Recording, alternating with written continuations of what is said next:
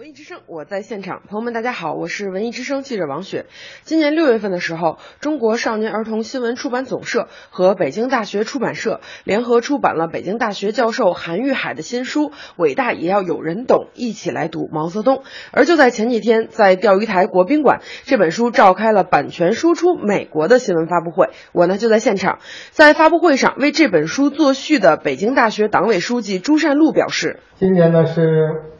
毛泽东主席呢逝世的四十年，这次韩玉海教授啊写的关于啊，一起来读毛泽东，涉及到呢两件事：第一，怎样看这本书，怎样读这本书；第二呢，怎样通过读这本书来认识和理解毛泽东，通过理解认识毛泽东来认识中国共产党，认识中国也认识世界。韩老师这本书，我是最早的读者之一。那韩老师写这本书，通过我和他交流，我也向他学习。他深深的为毛泽东，包括此前的马克思，他们的精神、他们的理想、信念、价值追求、他们的信仰所感染、感动。通过他的学习和研究和自己的实践，成为他们的思想的信仰者。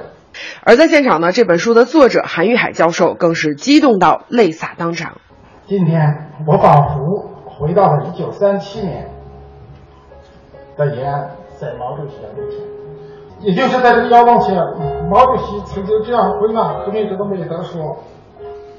坚定正确的政治方向，灵活机动的战略战术，艰苦奋斗的不择手段。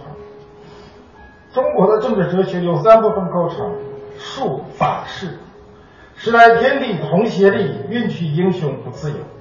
是，就是指人民的支持。尊敬的前辈，尊敬的朋友，今天我们在此济济一堂，不仅是为了怀念，更是因为反思和寻找，反思历史的教训而寻找我们的初心。君王城头树响起，妾在深中深宫怎得知？十四万人齐解甲，更无一个是男儿。历史的教训值得注意。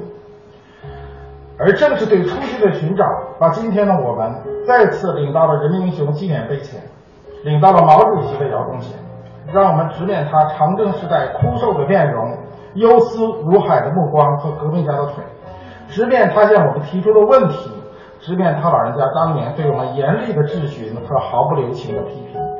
直面他电光石火的文字，直面他对我们寄予的殷切希望，直面漫长的中国革命。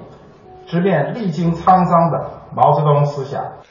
在现场了解到，这本书的英文版权由美国奔驰教育出版社购买，而这一公司在二零一六到二零一七年将集中力量，通过多种渠道和方式做好这本书英文版在美国乃至全球的推广。在发布会上，中宣部出版局局长郭义强指出：“伟大也要有人懂，一起来读毛泽东一书，对美国青少年客观了解中国的历史和伟人，加深中外历史文化交流，都有着正向作用。”文艺之。生记者王雪，北京现场报道。